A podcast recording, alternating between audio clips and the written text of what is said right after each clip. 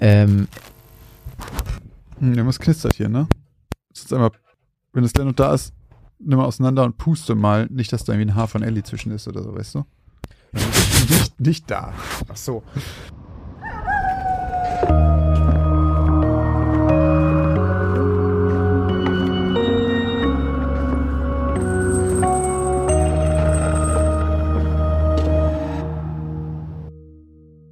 Moin und herzlich willkommen bei Geschichten aus dem Altbau, dem Grusel-Podcast mit dem X-Faktor, mit Christoph Wellbrock und Josch Kliemann. Am Ende jeder Folge liegt es dann an Ihnen, liebe Zuhörerinnen und Zuhörer, Fakten von Fiktion zu trennen und zu entscheiden, ob die Geschichten auf wahren Ereignissen basieren oder ob Christoph und Josch sich alles nur ausgedacht haben.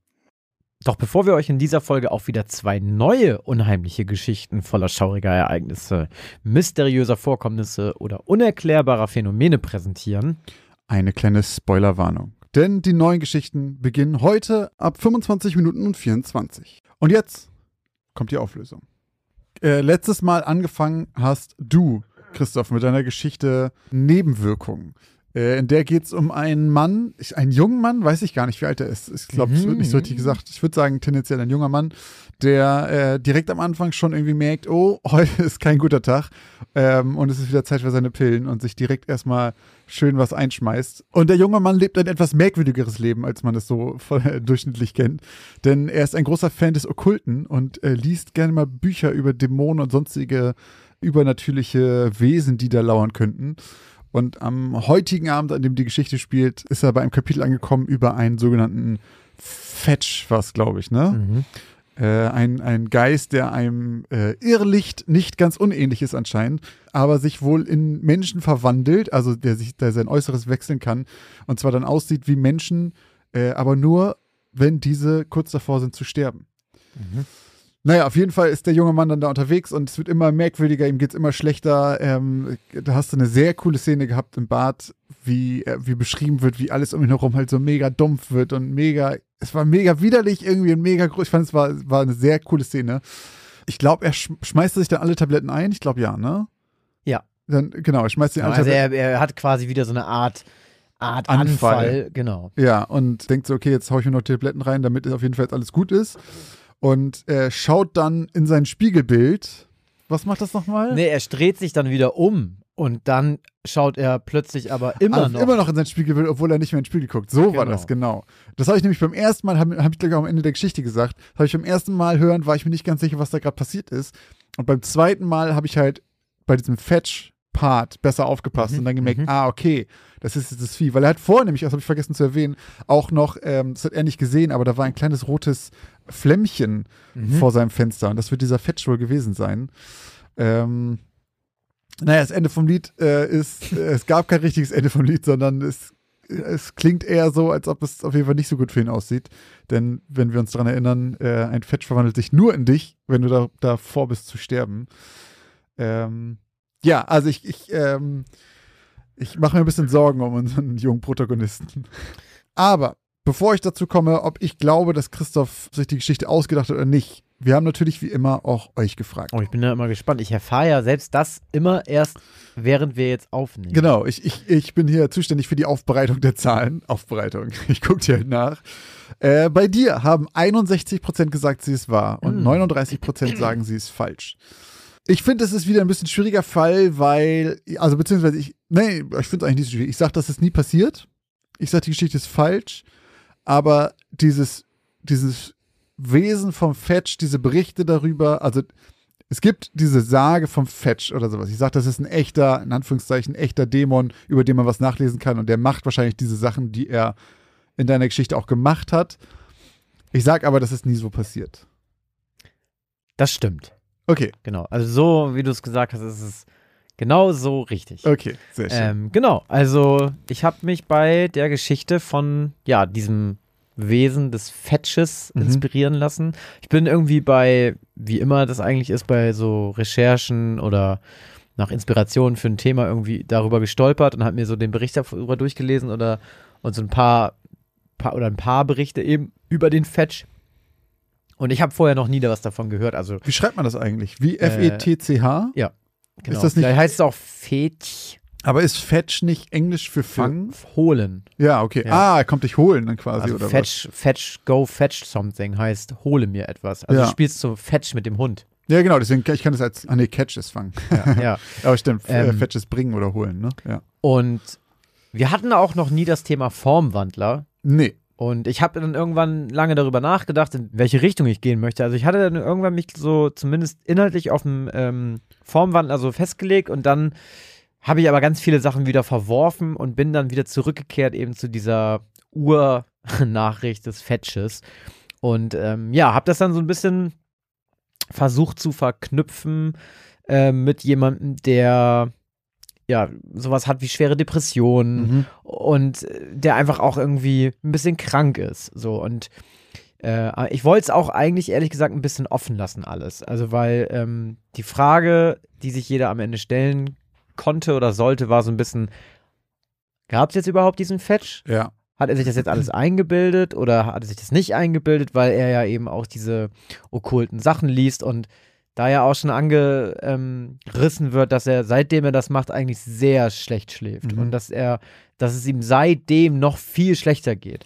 Und ähm, eben die Frage nicht so richtig geklärt werden soll, was ist jetzt eigentlich wahr, was ist jetzt eigentlich nicht wahr. Und begeht er am Ende vielleicht sogar, also nicht Suizid, aber ist er sich eigentlich so ein bisschen klar darüber, da, was er sich da gerade eigentlich reinballert, weil er völlig sorgenfrei einfach sich das ganze Röhrchen reinkippt und äh, ihm ja dann am Ende auch auffällt, dass er sich quasi nachdem er ähm, nicht mehr in den Spiegelbild schaut, sich kurz wundert, warum er da, was er da jetzt sieht und dann merkt, ach guck mal, das Röhrchen ist leer. Ja, ja. Und dann so denkt so, ah ja gut. Das war bei mir, ich hatte auch, das war bei mir auch beim Hören so, dass ich mir nicht sicher war, ist das jetzt was, was er ähm, erlebt oder nicht. Das hat mich ein bisschen erinnert an deine Geschichte mit dem, ah, jetzt weiß ich natürlich nicht, wie das heißt, aber dieses komische Wesen, was den einen Typen verfolgt in Kanada, ähm, wo dann zum Schluss seine Küche abfackelt. Und er dann aber im Endeffekt Ah, gar nicht ja. verbrannt ist. Ja, Und das hat mich ein bisschen daran erinnert, dass ich auch dachte, okay, was passiert davon jetzt wirklich? Äh, Kommt in der Auflösung gleich noch, okay, da war überhaupt gar nichts und sowas. Das Einzige, was das für mich so ein bisschen deutlicher gemacht hat, dass es das Vieh dann in der Geschichte doch wirklich gibt, war dieses, dass dieses Flämmchen vom Fenster ist und er bemerkt es ja nicht. Das heißt, in dem Mhm. Moment, wenn der Erzähler quasi sagt, also du dann sagst, da ist was vom Fenster und er bemerkt es nicht, dann ist es dann halt ist da. es vermutlich auch Genau, da. weil er kann sich da nicht einbilden, wenn er nicht weiß, dass es da ist. Ähm, aber ey, wie gesagt, wie ich auch eben schon in der Zusammenfassung gesagt habe, ich fand wirklich diese Szene im Bad, ähm, wenn auch dieser Sound einsetzt und so, das war so eine dichte Atmosphäre einfach. Die passte so in diesen kompakten Raum. Man konnte sich da so richtig reinfühlen, dass man diese, in meinem Kopf war das so ein ganz kleines Bad, Mhm. so vom Spiegel, äh, wo nur so eine Dusche daneben ist, ein Klo oder sowas. Und es ist halt schon ein beengter Raum, in dem das durch die Geräuschkulisse die Wände quasi noch immer weiter auf dich zukommen. Das hat super funktioniert, fand ich. Hat mir sehr gut gefallen. Schön. Das war echt gut. Genau, aber ist glücklicherweise meiner äh, Kenntnis nach so nie passiert. Sehr Ähm, und den Fetch, wer weiß, ob es ihn gibt, aber ich bezog mich dabei auf ein paar Schriften. Hast du so ein in, in Menschenhaut Ich gebundenes habe auch in so einem Buch, alten Folianten Ja, ja, äh, genau. ge gewälzt, den ich mir von meinem Mit alten Prof. Blut geschrieben? Ja, Okay, sehr gut. Ich lag richtig. Das ist das einzig Wichtige. Das ist das, Das Einzige, stimmt. was ich von hier mitnehme. kein Euro für unsere Bierkasse. Nein. Ähm, ja, in der zweiten Geschichte, Benebelt, äh, ging es um einen Lehrer, der eine harte Kindheit hinter sich hatte, weil er im ersten Wel weil den ersten Weltkrieg äh, quasi am eigenen Leib erlebt hat und auch äh, kämpfen musste. Jetzt Lehrer eines ja, jungen Internats ist, beziehungsweise einer jungen Schule ist. Es wird nicht genau ausgeschrieben, aber es sind auf jeden Fall eine reine Jungenschule. Und es steht ein Ausflug an mit dieser Klasse, die er betreut. Und seiner Meinung nach ist ja die Generation völlig verweichlicht äh, im Vergleich zu seiner Generation. Und äh, das lässt er auch immer wieder mal so seine Schüler spüren und macht denen auch ein bisschen Beine, als sie sich auf den Weg machen, eben mit äh, Zelten bepackt, im, um im Wald zu campen. Und äh, er muss denen dann ganz schön eben äh, den Marsch blasen, damit die da auch pünktlich ankommen und nicht irgendwie äh, drei Tage brauchen, um überhaupt den, den Zeltplatz zu erreichen. und naja, irgendwann kommen sie an, es ist auch soweit alles gut und der, der Lehrer ver verhält sich plötzlich ein bisschen merkwürdig. Äh, ihm fällt das aber äh, gar nicht auf, sondern es fällt eigentlich eher den Schülern auf, denn plötzlich entdecken die Schüler ihren Lehrer völlig random im Wasser. in diesem kleinen See stehend. Und er ist völlig verwirrt und reagiert auch nicht auf Rufe. Und plötzlich irgendwann scheint er sich aus seiner Starre oder seiner Trance äh, zu lösen und weiß selber nicht so richtig, was los ist. Und es ist ihm unglaublich peinlich und er tut dann so, als wäre das ein Test gewesen. Und äh, die Schüler haben den Test bestanden und ähm, haben ihn gefunden. Und er sieht aber, und da, das weiß er selber auch, und er bekommt, glaube ich, auch selber ein bisschen Angst davor. Er, er, er weiß, dass er komische Lichter gesehen hat vorher, bevor er sich dort wiedergefunden hat, die ihm so, ja, da passt der Titel nämlich zu ihm, so ein bisschen die Sinne vernebelt haben zu scheinen. Und es bleibt auch leider nicht bei einem Mal, dass diese Lichter wiederkehren und ähm, sich der Lehrer wieder einmal irgendwo wiederfindet, wo er gar nicht weiß, wie er dahin gelangt ist. Ähm, nur ist es am Ende dann leider so, dass drei seiner Schüler plötzlich tot sind, vor oder hinter ihm oder eher gesagt unter ihm im Wasser äh, liegen und er völlig benebelt über ihre toten Körper stolpert, während ähm, die 15 restlichen Schüler ihn dabei zusehen. Mhm.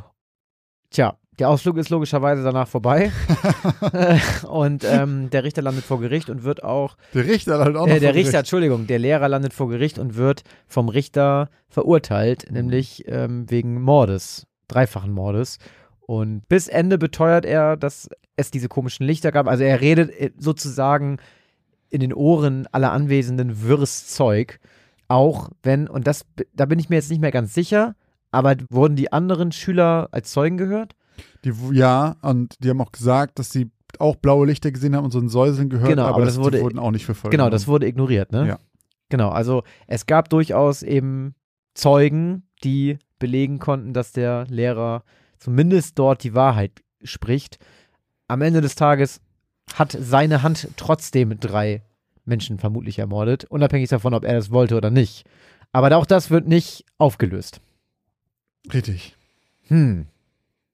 Bevor ich mein Urteil hier kundgebe, 71% der Community waren sich sicher, dass die Geschichte benebelt wahr ist. 29% glaubten, dass es falsch ist. Das ist fast mir schon wieder ein bisschen zu eindeutig, ehrlich gesagt.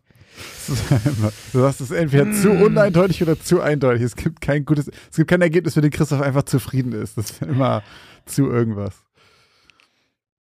Was sagst du denn? Was, ja, sagt, dir dein, was sagt ja, dir dein Herz? Ja, ich meinte ja schon, als, äh, während der Folge habe ich ja schon gesagt, hm, wenn das Säuseln und das Licht jetzt nicht da gewesen wäre, dann hätte ich gesagt, ja, safe war.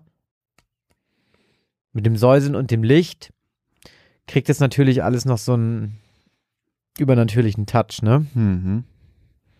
Ah, ich lege mich fest, ich sage, dass es wahr. Ich schließe mich der Community an. Dann gibt es heute doch noch Kohle. Oh Mann, ey, das, Ah, du alte Sau, du hast mich auch richtig, hier richtig hinters Licht geführt. Ah. Du hast letztens noch geschrieben, als ich gefragt habe, wie weit du bist. Ja, ja, die Auflösung habe ich und einen groben roten Faden.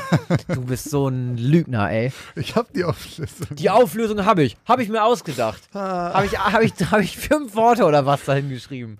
Oh Mann, ey. Ausgedacht. Ja, ja her mit dem Zahlen. Glas. Ist da irgendwo hinter dir. Schauen Sie hinter den Vorhang. Schuldest mir eh noch einen Euro. Das stimmt nicht. Gerade dein, dein Vita-Miles bezahlt. Ach so, scheiße. Guck mal hier, da kommt endlich mal wieder was rein in die Tasse von Mr. Crazy. Es ist lange nichts mehr passiert, aber jetzt ist wieder So, Mr. Crazy, hör genau zu. Das ist der Sound der Tasse, die du uns getöpfert hast. Sauber. Das klingt doch herrlich. Scheiße, ja. aber der kommt von mir. Das, ist, das klingt umso herrlicher deswegen. Ah. Das ist äh, wie der Gesang von Engeln in meinem Gehörgang. So lass, so, lass mich raten. Du hast dich wieder bei einem Hundespaziergang durchs Zevener Moor oder so inspirieren lassen, als du ein Säuseln gehört hast. nee, ich habe tatsächlich einfach, äh, ich fand es erstmal ganz lustig. Du hast deine Geschichte ja vor mir vorgetragen. Und äh, dann fängt Christoph halt so an und dann geht es plötzlich irgendwie in diesem bekackten Buch um Irrlichter. Bekacktes Buch? Dann geht es plötzlich in diesem äh, spannenden Buch um irgendwelche Irrlichter. Und ich dachte so, oh nein, oh hm. nein, Christoph hat das gleiche fucking Thema genommen. Und dann kommt plötzlich, war nicht noch Nebel vor der Tür oder irgendwie sowas. Und ich so, fuck, bei mir ist auch ganz viel Nebel. Zum Glück war es dann doch anders. Äh, ich habe mir nämlich mal einfach Irrlicht angeguckt, weil ich das ein interessantes Phänomen fand mhm. und dachte, da schreibe ich einfach mal eine Geschichte drum. Irrlichter, auch Sumpflichter genannt, oder Ignis Fatus oder Fatus, keine Ahnung, äh, sind äh, Lichterscheinungen in Sümpfen und Mooren. Und ähm, es gibt davon, also es ist auch, dass es die überhaupt gibt, ist nicht so richtig gesichert. Weil. Hä, wie? Also, das. Also es gibt darüber be- sehr, sehr viele Berichte, aber es gibt nicht ein einziges vernünftiges Ah, Foto sind das davon. So, so eine Art Gase oder so, die sich irgendwie. es gibt drei Theorien dazu, was oh, es sein könnte. okay.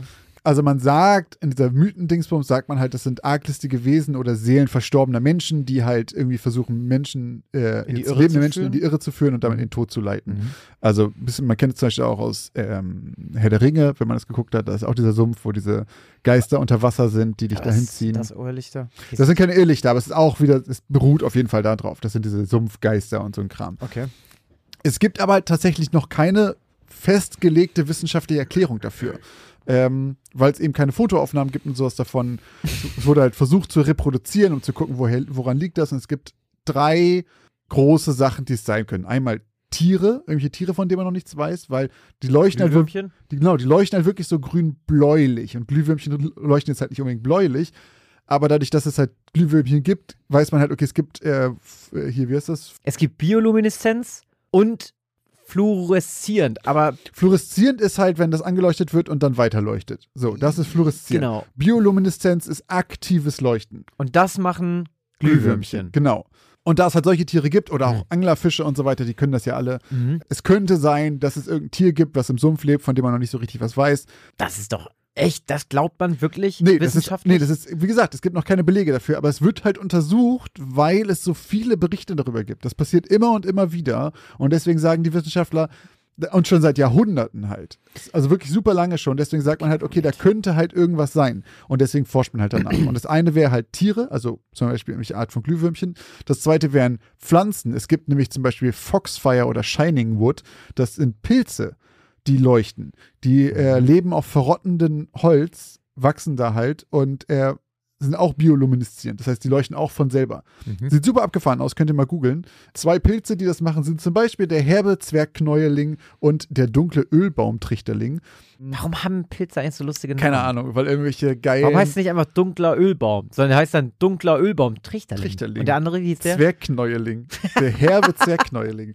Das sieht auf jeden Fall richtig lustig aus, weil es halt wirklich, die leuchten dann einfach so grünlich. Das ist ziemlich Okay. cool. Äh, und die dritte mögliche Erklärung sind halt Sumpfgase, die sich unter Hm. bestimmten Voraussetzungen spontan selbst entzünden könnten. Mhm. So, aber wie gesagt, nichts davon ist so, dass man sagt, oh ja, komm, wir haben jetzt 20 Experimente gemacht, ist auf jeden Fall so. Aber- sondern, Zu diesen Theorien, ne? Ja. Wenn man jetzt sagt, wir stellen diese Theorien auf, weil wir so viele Berichte darüber hören, ja. sind das denn auch immer Berichte über Menschen, die dann einfach tödlich verunglücken?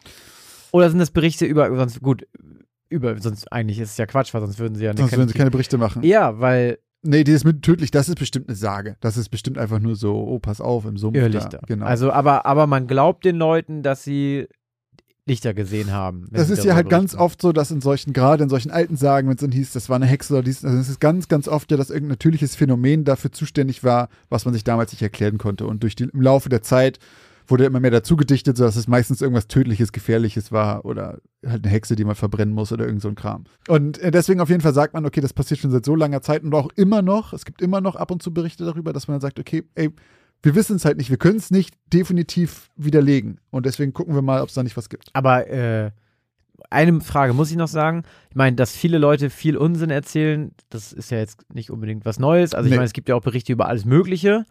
Aber ist es denn auch so, dass es, sag ich mal, aus der wissenschaftlichen Ecke ganz viele Berichte darüber gibt? Also sagen wir mal, dass, keine Ahnung, viele Forscherinnen und Forscher irgendwie in Sümpfe gehen, diese Lichter sehen und dann einfach nicht wissen, was das ist und Na, dann sich dann diese Theorien ergeben? Oder ist es eher so, dass einfach ein Haufen von Menschen, keine Ahnung, im Internet oder sonst irgendwie wo sowas einfach schreiben und sich dann random Leute darüber Gedanken machen. Also, Also- weil es gibt ja auch Leute, die sagen, es gibt ja auch 10 Millionen Leute, die haben UFOs gesehen oder Aliens gesehen. Und Wird ja auch untersucht von Wissenschaftlern. jetzt, ja, aber da wird jetzt nicht gesagt, ah, es gibt jetzt drei Theorien, es ist entweder das, das oder das. Dann Da ist wird es doch genau das gemacht.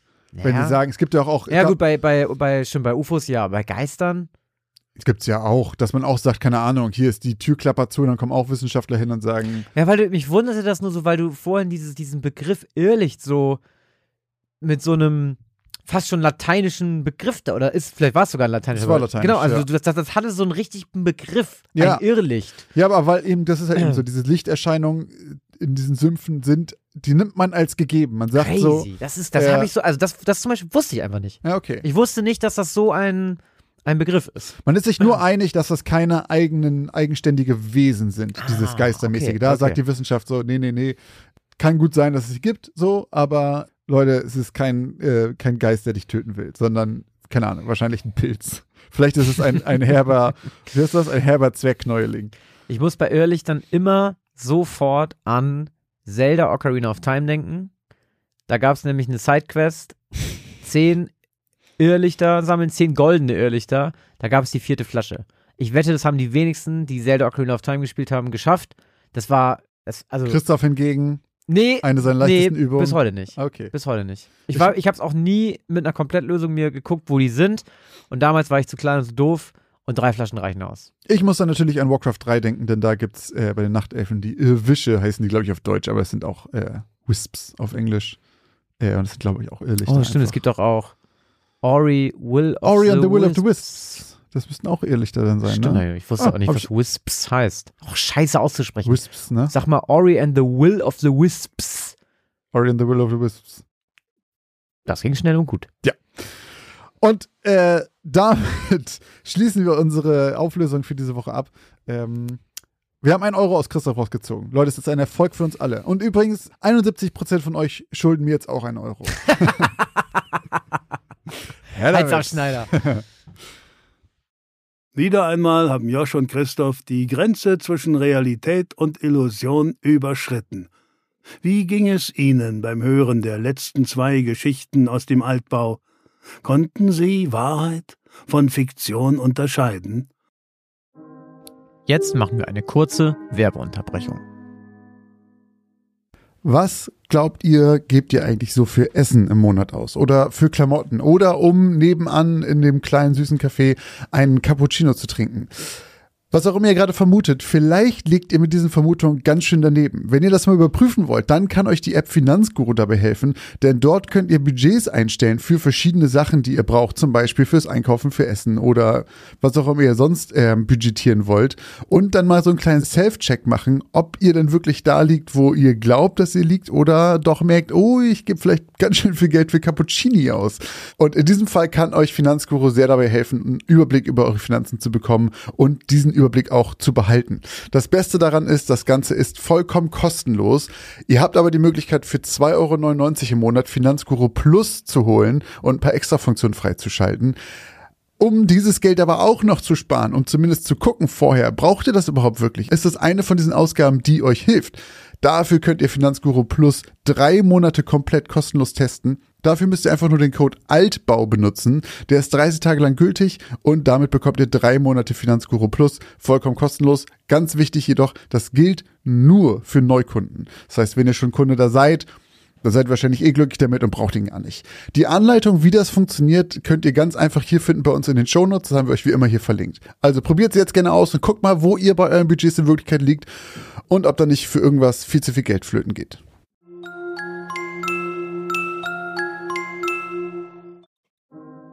Und jetzt geht's auch schon weiter mit den neuen Geschichten. So, aber kommen wir äh, zu den neuen Geschichten aus dem Altbau aus Folge 56. Heute darfst du uns beehren und aufschließen. Oh, stimmt, das wolltest du jetzt immer machen, ne? Du, dass, dass du dich Ähm, da noch dran erinnern kannst, das wundert natürlich, Ich sehr zwei Wochen her. Nee, Josh beginnt heute und ähm, wir sind ganz gespannt, wie deine Geschichte lautet. Sie lautet Brennende Blicke. Ich weiß noch genau, wie ich ihn zum ersten Mal gesehen habe. Es kam mir vor wie eine Ewigkeit, in der mein Hirn sich weigerte zu begreifen, was meine Augen erblickt hatten. Mein Kopf begann zu brennen wie Feuer und meine Gedanken rasten, ohne dass ich auch nur einen einzigen von ihnen zu fassen bekam. Erst als er wieder im Dickicht verschwunden war, kam mein Verstand langsam zur Ruhe und nach und nach sickerte das Bild in mein Hirn und verließ es nie wieder. Es war vier Monate vorher, als ich nach Sterling City gezogen war. Man hatte mir einen Job angeboten in der Bibliothek der Stadt. Bücher waren schon immer meine Leidenschaft und die Gerüche und die Stille einer Bibliothek hatten mich schon als Kind verzaubert und nie wieder losgelassen. Die Bibliothek von Sterling City befand sich am Rand der kleinen Stadt. Etwas merkwürdig für eine Stadtbibliothek, aber es war ein wunderschönes altes Gebäude und deshalb nie durch ein moderneres in der Stadtmitte ersetzt worden. Ich stand bestimmt eine Viertelstunde vor dem ehrwürdigen Gebäude, als ich es das erste Mal mit eigenen Augen zu sehen bekommen hatte. Es sah aus, als wäre es einer traditionsreichen britischen Universitätsstadt entsprungen, stilecht mit efeu behangenen Außenwänden und Säulen am Eingang. Hinter dem Gebäude lag ein penibel gemähter Rasen, der an den dichten Wald grenzte, der beinahe die ganze Stadt umgab. Große Sprossenfenster lagen auf der Rückseite des Gebäudes und schauten über diesen Rasen hinweg. Es war Liebe auf den ersten Blick. Und ich war mir sofort sicher, mit dem Job die richtige Entscheidung getroffen zu haben, wenn es mich an so einen Ort gebracht hatte. Die Arbeit war letztendlich recht unspektakulär. Ich hatte ja bereits einen Großteil meiner Kindheit und Jugend in ähnlichen, wenn auch nicht ganz so schönen Bibliotheken verbracht, und so war das Sortieren und Kategorisieren neuer Literatur keine große Schwierigkeit für mich. Jeden Tag begrüßte mich der warme Geruch in die Tage gekommener Papierseiten und das leise Räuspern und Blättern der Seiten, das die Gänge erfüllte, war wie Musik für meine Ohren. Leider bestand ein Großteil meiner Arbeit auch darin, den anderen Menschen hinterherzuräumen. Ich hatte es immer für selbstverständlich gehalten, dass man seine Bücher wieder dorthin zurückbrachte, wo man sie hergeholt hatte. Doch die meisten Besucher in Sterling City sahen das wohl etwas anders. Beinahe jeder ließ hier einfach alles stehen und liegen, stand auf und verschwand. Und dabei waren es gar nicht unbedingt Bücher. Am häufigsten musste ich die Bibliothekscomputer oder Mikrofilmlesegeräte ausschalten. In der Regel hatten die Benutzer auch einfach alle Fenster am Computer offen gelassen und die Rollen mit Mikrofilm sorglos neben oder sogar in den Lesegeräten vergessen. Ich verbrachte Stunden damit, mich über diese Leute zu ärgern und noch etliche Stunden mehr damit, alles wieder aufzuräumen. Auch wenn ich zugeben muss, dass ich immer mal wieder ein wenig neugierig wurde, wonach die Menschen so suchten. Meistens ging es zwar lediglich um langweilige Themen, die vermutlich als Stoff für simple Referate recherchiert wurden, aber hin und wieder waren ein paar interessante Sachen dabei. So auch am 10. Juni 2009. Ich drehte wieder meine letzten Runden durch die mittlerweile verlassene Bibliothek, damit am nächsten Morgen alles an Ort und Stelle war, als mein Blick auf den leuchtenden Bildschirm eines Mikrofilmlesegeräts fiel. War ja klar, dachte ich mir. Doch als ich mich gerade über den Tisch beugte, um den Film aus dem Gerät zu nehmen, blieb mein Blick auf der Überschrift hängen, die über dem Monitor flackerte. Zwei zwölfjährige Mädchen erstechen Mitschülerin in blutiger Tat. Sterling City trauert. Meine Güte. Ich hielt inne, ich war neugierig geworden und ließ mich langsam auf den Stuhl fallen, der vor dem Tisch stand. Ich überflog den Artikel. Er stammte aus dem vorletzten Jahr. Zwei Mädchen hatten ihre Mitschülerin erstochen, urplötzlich und ohne Vorwarnung, an ihrem eigenen Geburtstag. Anscheinend hatten die beiden Mädchen nach der Tat nur wirre Aussagen von sich gegeben. Etwas über einen mysteriösen Anführer, für den sie getötet hatten. Und etwas über Ranken. Ich las den Absatz ein zweites Mal, doch er ergab ebenso wenig Sinn wie zuvor. Ranken? Das war absolut verrückt. Und das ausgerechnet hier in diesem kleinen unscheinbaren Ort. Ich schüttelte den Kopf und wollte wieder das Lesegerät ausschalten. Dann erst sah ich, dass noch andere Mikrofilmrollen neben dem Lesegerät lagen. Ich blickte auf die Uhr. Es war zwar schon spät, doch was hielt mich auf? Ich war sowieso ganz alleine hier. Also tauschte ich den Mikrofilm und überflog Artikel nach Artikel, bis ich auf etwas stieß, was mich stutzig machte. Da war ein Foto zwischen all den Artikeln. Es stach sofort heraus. Es schien zu keinem der Berichte um es herum zu gehören. Darauf zu sehen war eine Gruppe junger Menschen, vielleicht sogar Kinder. Das Bild war eigentlich unscheinbar, doch irgendetwas störte mich daran. Sie wirkten beinahe verängstigt. Ein paar schauten direkt in die Kamera, und trotzdem war es nicht das, was mich so irritierte. Ich beugte mich näher an den Bildschirm. Es war der Hintergrund. Hinter der Gruppe schien ein Waldrand zu sein, und davor stand eine Gestalt. Sie war verschwommen, und meine Augen begannen zu tränen, als ich versuchte, mich darauf zu konzentrieren. Sie war groß und schlank. Ein Schmerz zog durch meine Schläfen. Ich kniff reflexartig die Augen zusammen, und sofort ließ der Schmerz nach. Ich wischte mir mit dem Ärmel die Tränen aus den Augen. Unter dem Bild stand eine Unterschrift. 1983. Wir wollten nicht gehen und wir wollten sie nicht töten. Doch ihr anhaltendes Schweigen und die ausgestreckten Arme verängstigten und trösteten uns gleichermaßen. Ich verstand überhaupt nichts mehr. Ich musste einfach schon vollkommen übermüdet sein. Je öfter ich den Satz las, desto weniger Sinn ergab er für mich. Mein Kopf wurde heiß. Ich fühlte mich mit einem Mal verletzlich, einsam. Ich konzentrierte mich wieder auf das Hier und Jetzt, mein Job, die Bibliothek um mich herum, die Mikrofilmrollen. Es war, als würde ich aus einem kurzen Albtraum erwachen, als wäre ich ganz kurz woanders gewesen. Noch immer verwirrt nahm ich die Filmrolle aus dem Lesegerät, steckte sie in meine Tasche, nahm die restlichen vom Tisch in die Hand und machte mich daran, sie wegzusortieren. Mit den Filmrollen im Arm ging ich durch die große Halle auf dem Weg zum Archiv am hinteren Ende der Bibliothek. Ich kam an den großen Fenstern vorbei, die den leicht beleuchteten Hinterhof zeigten. Noch immer in Gedanken schaute ich hinaus, schaute in die Bäume, die den Rand des niedrig gehaltenen Rasens säumten. Große Baumstämme ragten stumm empor. Der Wind schien ihnen nichts anhaben zu können, so bewegungslos standen sie da. Dicke Stämme, deren Wurzeln unterirdisch sicher bis an die Grundmauern der alten Bibliothek heranreichten. Doch zwischen all den massiven Bäumen stand auch etwas Dürres. Es sah aus wie ein. Wieder schoss ein scharfer Schmerz durch meinen Kopf, stärker noch als zuvor. Sofort liefen feurige Tränen über meine Wangen. Sie brannten, als wären sie aus Säure. Die Filmrollen glitten mir aus den Händen und knallten dumpf auf den alten Holzboden. Ich presste meine Hände auf die zusammengekniffenen Augen. Vor meinem inneren Auge erschien ein Bild. Es waren Ranken. Gleichzeitig spürte ich, wie sich langsam meine Kehle zuschnürte, als würden sie von etwas zerdrückt werden. Schwindel überkam mich. Ich zwang mich mit aller Mühe, die brennenden Augen zu öffnen. Langsam, ganz langsam und blinzelnd konnte ich sie zu kleinen, von Tränen überschwemmten Schlitzen öffnen. In meinem Kopf brannte ein Feuer und ich hatte das Gefühl, mein Schädel würde jede Sekunde bersten. Doch alles in mir verlangte danach zu wissen, was ich dort eben gesehen hatte. Wieder wischte ich mit dem Ärmel die Tränen von meinem Gesicht und schaute wieder in dieselbe Richtung am Rande des Waldes. Und dann sah ich sie erneut. Eine hagere, große Gestalt. Sie schien vor Hitze zu flimmern, wie sie so zwischen den Bäumen stand. Sie starrte stumm herüber, doch dort, wo ihre Augen hätten sein sollen, war nichts als eine helle Masse. Keine Nase, kein Mund. Und doch war es, als würde sie mich anschreien. Als würden ihre stummen Schreie mein Verstand entflammen. Sie trug dunkle Kleidung, Zumindest glaube ich, dass es Kleidung war. Die Haut war weiß wie Kerzenwachs. Das Atmen fiel mir schwer, noch immer drückte etwas Unsichtbares auf meine Kehle. Dann bemerkte ich die Ranken. Es sah aus, als ob aus den knorrigen, wachsweißen, langgliedrigen Fingern Ranken entwuchsen, die gierig in meine Richtung zeigten. Auch aus dem Rücken der Kreatur schienen Ranken zu wuchern. Etwas Warmes tropfte auf meine Hände, die ich mir vor Entsetzen auf den Mund gelegt hatte. Rote Tropfen sammelten sich auf meinem Handrücken. Meine Nase hatte angefangen zu bluten.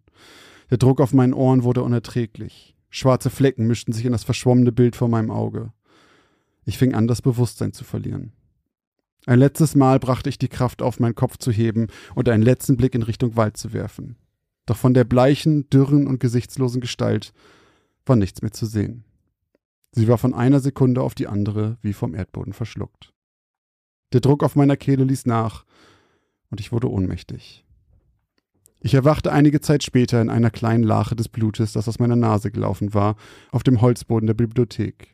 Verängstigt, verwirrt und verstört verließ ich die Bibliothek, schloss ab und fuhr nach Hause.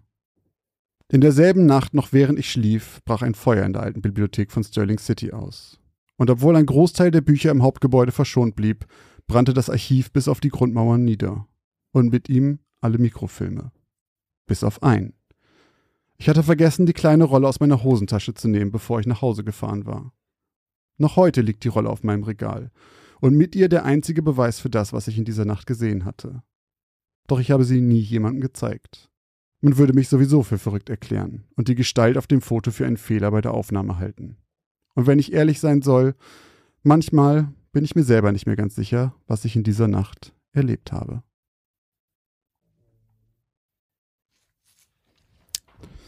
Also, man merkt auf jeden Fall, dass du in deinem Leben noch nie eine Bibliothek von innen gesehen hast, mein Lieber, während deiner Studium. Denn äh, natürlich lässt man seine Sachen liegen. Vielleicht nicht unbedingt an seinem Platz, aber man räumt, also ich kenne das jetzt nur aus meiner Uni, in der ich studiert habe, aber da war das immer so, da hast du immer deine Sachen in so einen, einfach vorne in den Raum gepackt, also die ist ja riesig. Das ist ja was anderes, als Damit das aber lässt. wirklich extra Leute wegsortieren, weil du viel mehr Fehler machen kannst, wenn du es falsch wegsortierst, weil dann findet es keiner wieder. Das stimmt vielleicht, aber wenn du Sachen aus dem Archiv leist, ist es wahrscheinlich eine andere Ja, Sache. Ey, und was ich musste bei dieser ganzen Flammen in meinem Kopf, brennendes Auge, so krass an ein Ende aus Elden Ring denken. Oh Gott, ich dachte jetzt gerade, Wirklich, ich unglaublich. dachte jetzt kommt Sauron. Nee, also klar, Sauron denken wir, haben vielleicht auch ganz viele äh, Zuhörerinnen und Zuhörer gerade dran gedacht, aber ich musste an ein, also ich glaube, alle, die Elden Ring gezockt haben und, und das Ende kennen, haben da bestimmt vielleicht auch für eine Sekunde noch kurz dran gedacht. Ja? Mhm. Bin ich gespannt. Was hat die gute Bibliothekarin da gesehen? Oder der gute Bibliothekar? Wissen wir das Weiß man überhaupt? gar nicht. Nee. Mal wieder eine Ich-Perspektive. Hatten wir ganz lange nicht mehr. Haben wir generell erst eine Handvoll Mal gehabt, Mhm. ne? Eine, Mhm. Einmal von Franzi. Stimmt, Franzi hatte. Äh, Franzi hatte ja, eine. stimmt. Da, wie hieß das noch? Der Raum, ne? Ja, es hieß der Raum, ja. Und ich hatte natürlich auch ganz kurze Slenderman-Vibes tatsächlich. Ähm, also Wachsweiß fand ich auch, war eine sehr gute Beschreibung. Ähm, hat mir sehr gut gefallen. Und ja, und ich musste, also ich hatte ganz viele verschiedene Einflüsse, die mich da irgendwie äh, getriggert haben. Also auch so dieses, ähm, also Mikrofilme finde ich ja generell geil. Das Ja, kenne ja, ich aber cool, auch ne? nur aus Horrorfilmen. Also ich habe selber noch nie einen Mikrofilm gesehen. Ich habe die selber auch noch nie benutzt. Und ich kenne das zum Beispiel aus Final Destination, wenn die da durch diese alten Archive gehen oder generell, wenn irgendwer, irgendwe, irgendwas Altem, Bösem auf der Spur ist, dann liest man immer so, ah, hier, guck mal, 1900 Zwieback, da hat hier ein Haus gebrannt und keiner weiß warum und da sind drei Leute gestorben und so. Aber ist nicht auch so Film wie Spotlight? Gibt es das da nicht auch? Oder, oder Zodiac? Könnte ich mir auch vorstellen. So, wo so irgendwelche Redakteure gehen irgendwo hin und wollen was recherchieren. Dann hörst du immer dieses klapp, klapp, klapp, klapp, klapp, klapp, Mm. wie das so durchswitcht und bi- bis sie dann an dem richtigen ankommen. Was ist Wobei bei Zodiac ist das ja alles in der Zeit, ne? Also bei Zodiac, der spielt ja während. Stimmt, da wird es nicht sein. Bei ne? Spotlight kann es gut Spotlight, sein, ja. Ähm, auf jeden Fall diese Szene dann, wo sie das dann sieht und dann guckt sie so und dieses irgendwas stimmte nicht und sie wusste nicht genau was. Die Kinder sahen irgendwie auch weird aus, alles war irgendwie ganz, aber sie wusste nicht, was sie da komisch findet und dann fällt ihr das auf. Das hatte ich so richtig irgendwie, da kannst du Mhm. den Finger drauflegen in so einer Szene so einem aus einem Horrorfilm, ne? Horrorfilm und Ja, dann ist das stimmt. irgendwie so der, keine Ahnung, der Film heißt dann auch wieder wie das Vieh, was da hinten sitzt. Auch tatsächlich äh, fällt mir jetzt, wo du es gerade sagst, so ein bisschen wie bei ähm, It, bei S. Mit, Ja, Wo stimmt. die diese Bü- Bücher durchblättern und dann ist plötzlich Ja. oder die Dias und dann ist plötzlich der Clown dazwischen. Ja, ja. Ist auch ja, ähnlich, Tatsache. stimmt. Ja, aber was hat sie da jetzt gesehen? Wir wissen es immer noch nicht genau. Irgendwas mit Ranken. Und irgendein Anführer eines komischen Rankenkults, der zwei, zwei Zwillingsschwestern Der gute alte hat, Rankenkult von Sterling City. ja, irgendwen umzubringen. Also. Aber warum das mit dem ganzen Feuer? Ah, ich bin sehr auf die Auflösung gespannt. Bevor wir jetzt aber. Ähm, Oh Mann, aber weißt du, was die Kacke immer bei dir ist? Du schreibst immer so Sachen. Du, du, du schreibst Sachen, wo jeder sagen würde, okay, safe ausgedacht. Nee, es war. Dann schreibst du Sachen, wo jeder sagen würde, es war. Nee, ist ausgedacht. Bei dir ist es einfach jedes Mal. Jetzt würde ich schon wieder, jetzt würde ich sagen, okay, komm mal, und brennende Sachen, irgendwas mit Ranken. 100 Pro ist das ausgedacht. Nächste Woche kommst du mir mit, ja, also, es war nicht Sterling City, aber es war Salt Lake City und da gibt's diesen Mikrofilm oder so. Weißt du, das würde mich gar nicht wundern, aber ich bin gespannt. Ich habe keine Ahnung, was ich sagen soll jetzt. Sehr gut. Diesmal habe ich keine ganz klare Vermutung. Das ist äh, auch selten. genau Normalerweise kommt von. Christoph immer, "Jo, ich bin mir hundertprozentig sicher. Und dann landet trotzdem hier ein Euro im Glas. ja. Der Klugschnacker hier. Leider. Aber wir wollen jetzt mal gucken, ob Christoph auch was äh, auf, äh, auf Halde hat, was uns auch so sehr an unserem eigenen Verstand zweifeln lässt und uns rätseln lässt, ob es denn war oder nicht. Ein, zwei Wörter habe ich wohl auch geschrieben. Da, da höre ich doch gerne mal hin. Vorbereitung dieser Folge. Äh, meine Geschichte in Folge 56 lautet Sanfte Landung. Dicke Regentropfen rannen an der einfach verglasten Fensterscheibe herunter, als Julia den schmalen Bilderrahmen von der Fensterbank nahm und das hinter einer dünnen Glasscheibe geschützte Bild mit glitzernden Augen betrachtete. Der Anblick schmerzte sie sehr, und die 26-jährige Studentin wusste, dass der Schmerz noch für eine ganze Weile ihr unfreiwilliger Begleiter sein würde. Mit einem Wimpernschlag löste sich jetzt eine einzelne Träne aus dem funkelnden Glitzern und Julia positionierte das Bild wieder auf der Fensterbank neben dem kleinen Modellflugzeug, einer rot bemalten Cessna 182. 18 Jahre zuvor. Es war später Nachmittag und die Sonne brannte schon den ganzen Tag erbarmungslos vom völlig wolkenbefreiten Himmel. Seit fast 14 Tagen, pünktlich mit dem Beginn der Sommerferien, hatte es nicht mehr geregnet. Auf dem Weg zu ihren Großeltern donnerte Julia mit ihrem Fahrrad über das heiße Kopfsteinpflaster der Altstadt und scheuchte dabei die Tauben auf, die sich unter dem schattenspendenden Geäst der uralten Eichen am Straßenrand versuchten, vor der Sonne zu schützen. Mit ihren mittlerweile acht Jahren war das Mädchen groß genug, um die etwa zehnminütige Strecke mit dem Fahrrad zu ihren Großeltern zurückzulegen. Einzige Bedingung ihrer Eltern dafür war es, dass Julia ihren peinlichen neongelben Helm tragen musste. Wenn die wüssten, dachte Julia grinsend, während sie mit so einem Affentempo rechts abbog, dass sie dabei fast einen dunkelbraunen Mercedes touchierte. Es war eigentlich viel gefährlicher mit dem Helm als ohne. Denn wenn sie ihn trug, musste sie so schnell durch die Gassen flitzen, dass sie ja auch niemand ihrer Klassenkameraden mit dem hässlichen Ding erkennen konnte. Doch sich eventuell die Knochen bei einer halsbrecherischen Fahrt mit dem hässlichen Helm mit dem Fahrrad zu brechen, kam für Julia noch eher in Frage, als bei diesen Temperaturen mit den öffentlichen Verkehrsmitteln zu fahren. Ihr Taschengeld war an dem kleinen Kiosk gegenüber vom Haus ihrer Großeltern definitiv besser aufgehoben. Mit quietschenden Reifen kam Julia nur wenige Minuten später vor dem schmucken Häuschen aus rotem Backstein zum Stehen und schloss ihren Drahtesel an eine der Straßenlaternen vor dem Haus. Danach setzte sie sich hastig den Helm ab, strubbelte sich einmal kräftig durch die blonde Mähne und vergewisserte sich, dass sie auch niemand erkannt hatte. Nachdem ihre Oma sie ins Haus gelassen und ihr selbstverständlich als erstes etwas zu naschen angeboten hatte, nahm Julia wenig später an ihrem Eis lutschend auf der breiten und mit gemütlichen Kissen ausgelegten Sitzbank am Küchentisch Platz. Wo ist eigentlich Opa? fragte das kleine Mädchen schmatzend. Na wo wohl, Schätzchen? Natürlich unten im Keller bei seinen Flugzeugen. Da ist es auch bestimmt kühler als hier oben. Meinst du nicht, Omi? Oh ja, Unten ist es viel angenehmer. Julchen, tust du Oma einen Gefallen und bringst Opa das kleine Tablett mit runter, wenn du dein Eis aufgegessen hast? Ich fange jetzt schon mal mit dem Mittagessen an und dann muss ich mit meinen müden Knochen nicht nochmal runter in den Keller. Julia bejahte die Frage ihrer Oma mit einem schnellen Nicken und warf anschließend den vom Eis übrig gebliebenen leergeschleckten Holzstiel in den Mülleimer. Danach balancierte sie das schmale Silbertablett mit dem Wasserglas und der weißen Tablette, die ihr Opa seit kürzerer Zeit regelmäßig einnahm, vorsichtig die schmale Kellertreppe hinab. Direkt in die Katakomben des Hauses, in denen ihr Opa sich in jahrelanger Kleinarbeit mit viel Liebe zum Detail einen regelrechten Hangar für Miniaturflugzeuge eingerichtet hatte.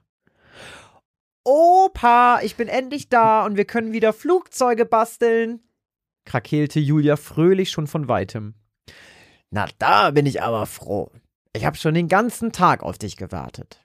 Dann kann es jetzt ja endlich losgehen, grinste ihr Opa schelmisch und versteckte hinter seinem Rücken einen Pinsel mit einem Döschen roter Farbe. Julias Vater war ihrem Opa förmlich aus dem Gesicht geschnitten. Nur das Haar ihres Opas, welches unter der Schiebermütze mit Fischgrätenmuster hervorragte, war deutlich grauer, und unter seinen Augen zeichneten sich auch deutlich mehr Falten ab. Doch sogar das schelmische Grinsen, was Julia jetzt in dem freundlichen Gesicht ihres Opa aufblitzen sehen konnte, kannte sie nur zu gut von ihrem Vater. In seiner mit Farbklecksen übersäten Jacke, die anstatt eines schönen silbrigen Endstücks am Reißverschluss einen schwarzen Kabelbinder zum Hochziehen hatte und die ihr Opa nur in seinem Hobbykeller tragen durfte, weil es ihm von seiner Frau aus Angst, dass ihn jemand mit diesem hässlichen Ding sehen könne, strengstens verboten war, damit das Haus zu verlassen, stand er, die Hände hinterm Rücken verschränkt vor ihr und hatte sein verdächtiges Grinsen aufgelegt. Hier, Opi, die musst du erstmal nehmen, damit du wieder gesund wirst. Hörst du? Und danach machen wir weiter, wo wir gestern aufgehört haben. Wie könnte ich mich dir je widersetzen? lachte er und legte dabei heimlich die Utensilien, die er hinter seinem Rücken versteckt hielt, auf den kleinen Arbeitstisch hinter sich ab. Er folgte dem Befehl seiner Enkelin und spülte die Tablette mit einem großen Zug aus dem Wasserglas hinunter. Dann wandten sich die beiden endlich wieder ihrer niedergelegten Arbeit vom gestrigen Tage zu und verbrachten die gesamten Sommerferien mit unzähligen schönen Stunden faszinierender, detailverliebter Arbeit in dem bis unter die Decke mit kleinem Flugzeug voll behangenen Kellerraum, den Julias Opa immer liebevoll seinen Hangar nannte. Am letzten Tag der Ferien bat Julias Opa seine Enkelin nach dem Abendessen noch einmal nach unten zu sich in seinen Hobbykeller. Schau mal, Julchen. Du lässt mir immer so viele deiner tollen Basteleien als Geschenk hier und bekommst von mir aber nie was zurück. Aber Opa, die Flugzeuge sind doch in deinem Hangar viel besser aufgehoben als in meinem Zimmer. Ein besonderes Flugzeug möchte ich dir aber trotzdem schenken. Ich muss aber leider gestehen, dass ich es heimlich ohne dich zusammengebaut und bemalt habe. Sei mir bitte nicht böse, aber es sollte eine Überraschung sein. Etwas verlegen drehte er sich plötzlich um und holte aus dem kleinen Schränkchen über dem Arbeitstischchen etwas hervor. Es ist eine Cessna 182, sagte er stolz und reichte Julia ein kleines rot bemaltes Modellflugzeug. Es ist das Modell, mit dem ich das erste Mal selbst geflogen bin und mit dem ich im Vergleich zu vielen anderen Maschinen, mit denen ich geflogen bin, nie Probleme hatte, wieder sanft auf der Erde zu landen. Ich möchte, dass es dein erstes Modellflugzeug wird. Julia wusste nicht, was sie sagen sollte. Sie war sich immer sicher gewesen, noch viel zu klein für die filigranen, nicht ganz billigen Modelle zu sein, und jetzt schenkte ihr Opa ihr so ein besonderes Stück. Vor Freude fiel sie ihm so dolle um den Hals, dass er die Cessna fast aus der Hand fallen ließ. Achte bitte gut auf sie, sagte er plötzlich, mit der vertrauten Wärme und Ernsthaftigkeit in der Stimme, mit der er immer sprach, wenn ihm etwas wirklich wichtig war, und Julia schwor, ihr großes Indianerehrenwort dieser Bitte nachzukommen. Und über die nächsten zwölf Jahre hinweg hielt sie ihr Versprechen.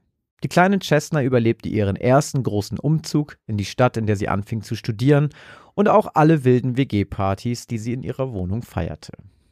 Wann immer sie ihre Eltern und Großeltern in ihrer Heimatstadt besuchte, fragte ihr Opa immer gleich als erstes nach der kleinen roten Cessna und Julia streichelte ihm jedes Mal beruhigend über den Rücken, während sie ihm auf dem Smartphone ein Foto von dem mittlerweile von der Sonne etwas verblassten roten Flieger zeigte und ihm versicherte, dass sie ihn immer noch wie ihren Augapfel hütete. Was allerdings in den vergangenen zwölf Jahren nicht ganz so gut gehalten hatte wie Julias kleine Modellmaschine, war die Gesundheit ihres Großvaters. Das Leid, an dem er vor Jahren erkrankt war, hatte sich verschlimmert, und zu seiner täglichen Routine zählte jetzt nicht mehr eine kleine weiße Tablette, sondern ein bunter Mix aus zahlreichen farbigen Pillen. Julia bemerkte, wie ihr Großvater von Besuch zu Besuch immer mehr abbaute, und es tat ihrem Herzen weh, nur hilflos dabei zusehen zu können. Auch schmerzte es sie, dass ihr Arbeitspensum in der Uni so hoch und die Entfernung in ihrer Heimatstadt so weit war, dass sie ihren Großvater nicht so oft sehen konnte, wie sie es sich wünschte. Und dann, sechs Jahre später, während Julia in der Klausurenphase ihres Masters steckte, erreichte sie plötzlich die traurige Nachricht, dass ihr Opa im Sterben lag. Damit sie sich noch rechtzeitig verabschieden konnte, hatte ihr Vater ihr direkt ein Zugticket gebucht. Doch dieser fuhr leider erst am frühen Morgen des nächsten Tages, weshalb Julia es nicht mehr rechtzeitig schaffte, sich von ihrem noch lebenden Großvater zu verabschieden, um ihm noch ein letztes Mal die kleine rote Cessna zu zeigen. Nachdem Julia das Bild mit ihrem Großvater und ihrem achtjährigen Ich, welches während der sonnigsten Sommerferien aufgenommen wurde, die Julia je verbracht hatte, wieder zurückgestellt hatte, nahm sie die kleine Miniatur Cessna in die Hand und eine weitere Träne kullerte ihr aus den Augen. Sie hatte sich dazu entschlossen, den kleinen Flieger hier neben dem Bild auf der Fensterbank zurückzulassen. 18 Jahre lang hatte sie gut auf ihn aufgepasst und war mit ihm durch die Welt geflogen.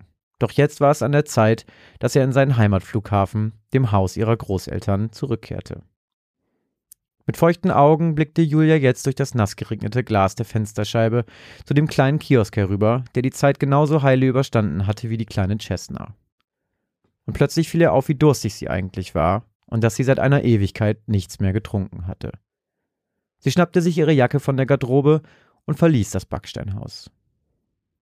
Als sie den kleinen Kiosk betrat, fühlte Julia sich, als wäre sie mit einer Zeitmaschine in die Vergangenheit gereist. Sie war plötzlich nicht mehr die 26-jährige Frau, die alleine lebte und studierte, sondern fühlte sich wie das kleine Mädchen mit der blonden Mähne, welches hier jahrelang ihr Taschengeld in bunte Tüten und Dosen Cherry Coke investiert hatte. Wie lange war sie nicht mehr hier gewesen? Langsam schlenderte Julia durch die schmalen Gänge des kleinen Ladens und suchte dabei vergebens nach der Sorte Cola, die sie als Kind so gern getrunken hatte. Dabei bemerkte sie eine Frau mittleren Alters, die ein bisschen wackelig auf den Beinen war und stark alkoholisiert wirkte. Als sich zufällig ihre Blicke trafen, legte die Unbekannte plötzlich eine ernste Miene auf und sagte Ich soll Ihnen sagen, dass er sanft gelandet ist, junge Frau. Julia schreckte zusammen. Was haben Sie gesagt? Dass er sanft gelandet ist und sich darüber freut, dass die Chestnut zurückgekehrt ist. Julia hatte noch immer Probleme, die Worte, die durch ihren Gehörgang in ihr Gehirn gelangten, richtig zu verarbeiten. Wer hat Ihnen was gesagt? wiederholte sie. Ihr Großvater, junge Frau. Der Mann mit den Klecksen auf der Jacke und dem Kabelbinder am Reißverschluss. Er hatte eine sanfte Landung, und freut sich, dass die kleine rote Maschine unversehrt in seinen Hangar zurückgekehrt ist. Die Frau lächelte, und für einen kurzen Moment hatte Julia das Gefühl, die gleiche Wärme und Ernsthaftigkeit in ihrer Stimme erkannt zu haben wie bei ihrem Großvater.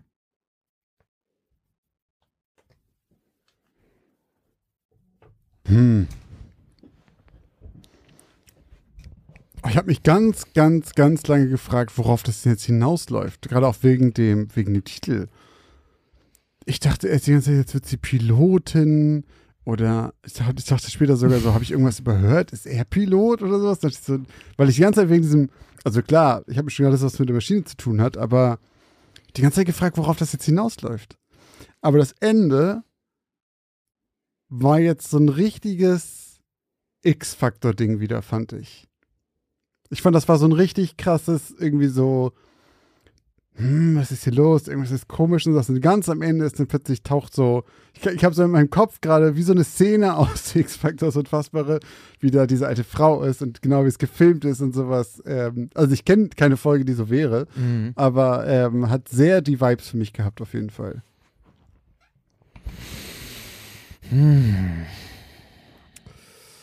Aber sagt mir gar nichts. Ich habe wirklich so gar keine Ahnung. Ich habe schon das Gefühl, es könnte, es könnte eine Erzählung sein von irgendwem, die so, ja, mir ist das passiert.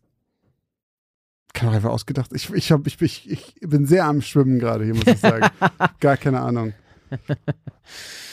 Tja. Eine Cessna, ne? Ist doch so eine Propellermaschine, oder? Mhm. So eine ganz alte. Mhm. Okay. Bist du, schon, Also- mal, bist du schon mal in so einem kleinen Flugzeug geflogen? In so einem Kle äh, Also so Oh, doch, doch, tatsächlich. ich bin mal in einem. Na, nee, in so einem Ding nicht. Also ich bin mal in einem in so einem Segelflugzeug geflogen. Oh, echt? Mhm. Mit wem? Mit unserem damaligen Nachbar. Der hatte einen, ja, so einen Flugschein. Geil. Und man kann das. Ach, ich weiß gar nicht mehr, wie der Ort heißt, aber irgendwo da in der Nähe, wo ich herkomme, also so irgendwo da im Umkreis von Hambergen, da gibt es auch so einen Platz. Und da bin ich mitgeflogen. Das war sogar richtig geil. Wobei ich bin mir gar nicht mehr sicher, weil es gibt ja Segelflugzeuge und es gibt Flugzeuge, die sehen aus wie Segelflugzeuge, aber die haben Motor. Am Motor, ja. Genau, ich weiß nicht mehr, was es war. Also Wahrscheinlich war's- Segelflugzeuge sind doch die, die wirklich mit so einem, wenn sie mit, die werden gezogen am Anfang, damit die so hochkommen. Ja, dann war es, glaube ich, ein. Mit dann, Motor. Ja, dann war es eins mit Motor, Ich glaube bin mir ich. auch nicht hundertprozentig sicher, aber ich meine, ein Segelflugzeug wird quasi so abgeschossen. Das wird so gezogen und dann gleitet es so hoch. Aber aber muss man vorsichtig sein, ne? Mit Abschießen in der Luftfahrt. nee, ich weiß, was du meinst. Aber ich bin auch einmal, ähm, als ich das erste Mal meine Schwester in Kanada besucht habe und äh, auf dem Rückweg bin ich. Da war irgendwie die Route so, dass man von Kanada nochmal ganz kurz in die USA geflogen ist und da nochmal so einen Stopp machen musste, Ja, so okay. bevor es dann über einen großen Teich ging. Und da sind wir auch in so einem ganz kleinen Flugzeug geflogen. Also schon größer jetzt als so ein Privatjet, ne? Hm. So, aber schon so ein kleines Ding auf so Ledercouches im Prinzip. okay. Das war schon ein bisschen speziell. Und meine damalige Freundin, sag mal, die hat keine Flugangst gehabt, aber die flog eh nicht so gerne und das war für die die absolute Hölle. Kann ich verstehen. Also ich, ich habe auch keine Flugangst und ich bin noch nie mit so einer kleinen Maschine geflogen. Ich habe da auf jeden Fall deutlich mehr Respekt vor. Als bei so, bei so einem großen, ich mir immer so, ach, das ist so ein routiniertes Ding und so. So ein kleiner ist immer, habe ich das Gefühl, da ist ja auch noch irgendwie eine Berührung an dem Joystick ist verkehrt, an dem Steuer Steuerknüppel? Knüppel, ähm, macht ja eine ganze Menge Unterschiede dann auch. Und ich glaube halt, wenn du selber fliegst, ist es bestimmt was ganz anderes, weil das dann, du lenkst, ist wie beim Autofahren, wenn du selber fährst, wird dir auch nicht schlecht. Und wenn wer anders aber ruckelig fährt, weil du es selber nicht, kann, wenn du selber fährst und du fährst ruckelig, weißt du es ja selber, weil du sagst, ich gebe jetzt Gas. Du Mhm. machst es ja bewusst und kannst jeden Ruckler erwarten. Und äh, ich kann mir vorstellen, beim Fliegen ist auch so, wenn du halt selber das drehst, dann erwartest du jetzt, kommt eine Drehung. Aber wenn du dabei sitzt und der macht nämlich heftigen Pirouetten, Ja, Äh. das ist irgendwie so, sowieso so ein komisches, komisches Ding eigentlich vom Denken, ne? Also weil man immer so denkt, ja, ja, also ich fühle deine Aussage, aber eigentlich ist es auch Quatsch, ne? Weil wenn du dir vorstellst, du fährst jetzt mit einem Bus oder mit einem LKW, ne? Und Ja. du fährst und du hast irgendwann keine Kontrolle mehr, den kriegst du schwerer wieder unter Kontrolle als ein Smart. Weißt du, wie ich meine? Vielleicht kriegst du einfach als Pilot auch so ein kleineres Ding einfach schwerer wieder unter Kontrolle, als wenn er dir irgendwie so eine Boeing 747 da mal irgendwie, also ausbrechen ist jetzt das falsche Wort, aber Ich glaube, das stimmt, aber erst ab einem Punkt, wo es zu spät ist. Ich glaube halt, dieser, dieser äh, Tilting Point quasi, ab dem Moment, wo du sagst, okay, den LKW oder das, die Boeing habe ich nicht mehr unter Kontrolle, das dauert länger. Und dann ist halt komplett vorbei. Und ich glaube, bei so einer Cessna ist halt so, ähm, dass du schneller mal irgendwie, oh, oh Gott, und dann ist ganz Und dann ist kacke. ganz schnell vorbei. Genau. Mhm. Und dafür hast du aber mehr Möglichkeit, vielleicht dann auch irgendwas irgendwie zu reagieren. So. Ich habe ich hab mal irgendwas gehört, ich glaube, es war so ein, ich, also wir, Leute, Achtung, äh, kleiner Disclaimer jetzt, gefährliches Halbwissen aus dem Altbau. eigentlich aber- können wir das, sorry, eigentlich können wir das jedes Mal als Opener können wir es, weil wir sagen so oft, Achtung, jetzt halt. so wie andere Leute so Triggerwarnungen Ja. für ihre Folge packen, sagen, Achtung, hier ist auf, richtig viel Unsinn Hier wird Bullshit gelabert. Ja. Nee, aber ich habe mal irgendwie gehört von so einer, ich glaube, das war so eine Art unglaublich gute Notlandung oder so von einem Piloten, der auch so ein, eben so ein riesengroßes äh, Passagierflugzeug irgendwie notgelandet hat, weil ich bin mir jetzt nicht ganz sicher, ich glaube, denen ist der Sprit ausgegangen. Und die haben das halt irgendwie, normalerweise kannst du die Dinger ja auch in der Luft tanken, aber irgendwie hat das alles nicht funktioniert oder Mhm. so. Und dann hat der, glaube ich, irgendwie, haben die ausgerechnet, also wenn der jetzt so und so in dem, also mit so und so viel Grad Neigung in so eine Art Sinkflug geht, Mhm. dann schaffen die das noch. Also die waren halt überm Ozean.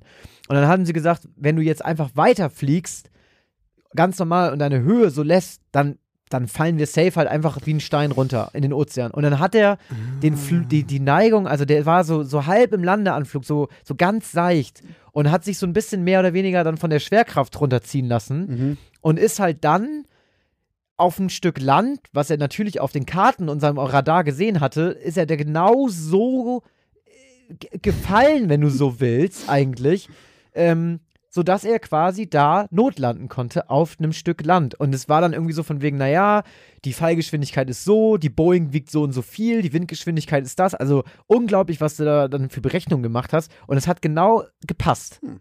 Also es war schlauer, als wenn er gesagt hätte, wir fliegen jetzt weiter und wir schaffen das noch bis so und so. Dann wären die einfach, dann wären die nämlich einfach wie ein Stein vom Himmel gefallen. Ja, okay. Und so fliegen, weil er meinte, das war dann auch so ein bisschen, das Ding fliegt dann irgendwie halt noch Kilometer weit, wenn das einfach so in so einer Art Sinkflug ist, weil das so schwer ist. Ja, und weil du so einen Auftrieb ja von den Flügeln Ja. kriegst. Ich glaube, am, gewi am, gewissen Winkel, äh, dann kicken die Flügel ja erst so richtig und treiben dich dann von Ja. vorne rein.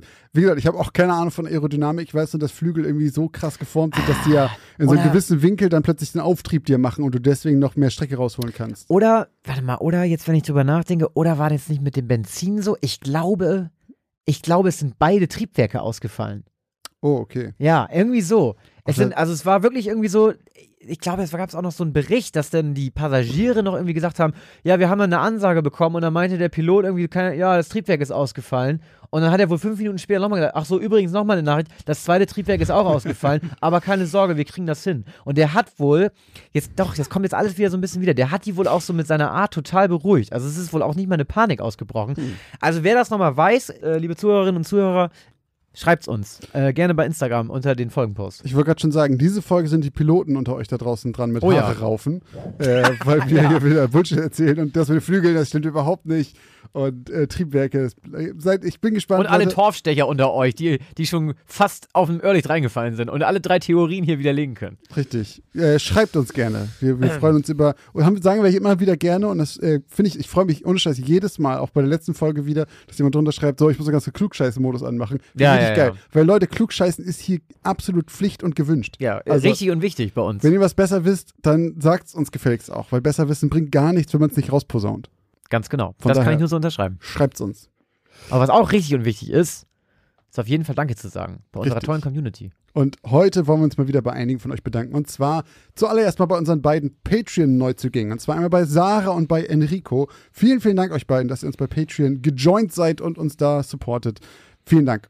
Und natürlich aber auch ganz, ganz, ganz vielen Dank an alle Menschen, die uns auch äh, in diesen zwei Wochen zwischen den beiden Folgen bei PayPal äh, supportet haben. Vielen Dank Kai, vielen Dank Sonja, ganz vielen Dank auch an Lukas, vielen Dank an Ole und vielen Dank an, oh, jetzt muss ich aufpassen, damit ich das nicht falsch ausspreche, Melita, Mhm. wahrscheinlich nicht Melita. Nee, ist nur ein T. Okay, Melita. Vielen, vielen Dank. Ja, es, unser Plan geht auf hier mit den Euros. Ne? Ja, drei von euch lagen wieder falsch bei einer Geschichte. Ähm, vielen Dank dafür, äh, dass sie den Strafeuro hier reingeworfen haben. Genau. Äh, ganz vielen Dank aber natürlich auch an alle, die uns monatlich unterstützen oder auch schon jemals äh, bei PayPal oder so unterstützt haben. Kuss Ja. geht raus an dieser Stelle. Dankeschön. Falls ihr uns auch supporten möchtet, die Links dazu findet ihr wie immer in unseren Show Notes oder auch in unserem Link in der Bio. Da ist ein Linktree drin. Da findet ihr alles, was dazu gehört. Ganz genau. Wenn ihr uns bei Instagram folgen möchtet, dann freuen wir uns da natürlich auch sehr drüber. Dort bekommt ihr die Möglichkeit abzustimmen, ob ihr glaubt, ob wahr oder falsch. Und es gibt dort auch äh, Hintergrundinformationen zu wahren Geschichten. Also auf jeden Fall ein lohnender Follow, den ihr da vergeben könnt. Äh, heißt Geschichten aus dem Altbau. Da ist zum Beispiel jetzt brandneu der Summerton Man gerade gepostet worden. Oh ja. Wenn mal sehen, wie der aussieht, guckt da einfach rein. Falls ihr auch sehen wollt, wie wir aussehen, dann kommt doch zu Twitch. Denn da sind Christoph und ich mittlerweile beinahe eigentlich jeden Tag äh, online. Guckt auf jeden Fall vorbei. Ähm, wir zocken mit unserer Community. Es macht richtig viel Bock.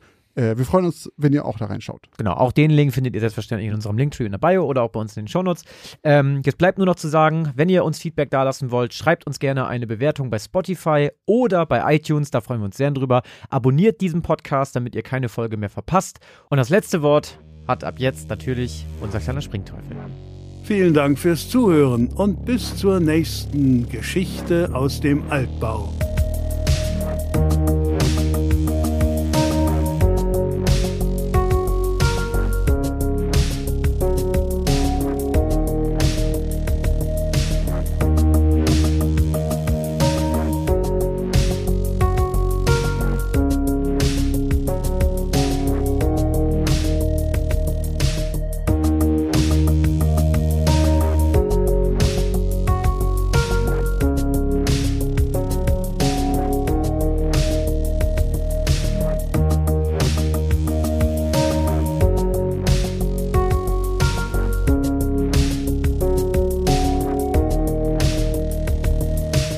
Große Baumstämme ragen stumm empor. Ragten. Ich hab's falsch gemacht. Es ragten richtig? Ja, ne? Ja. Ich habe ja auch schon immer sch schreibt mal schon mal gesagt. Ragten, ja, ist doch. Ja, ja. Rugen.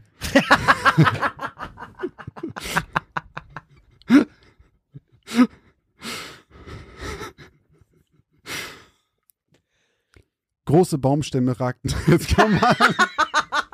Das war so klar einfach. Rugen!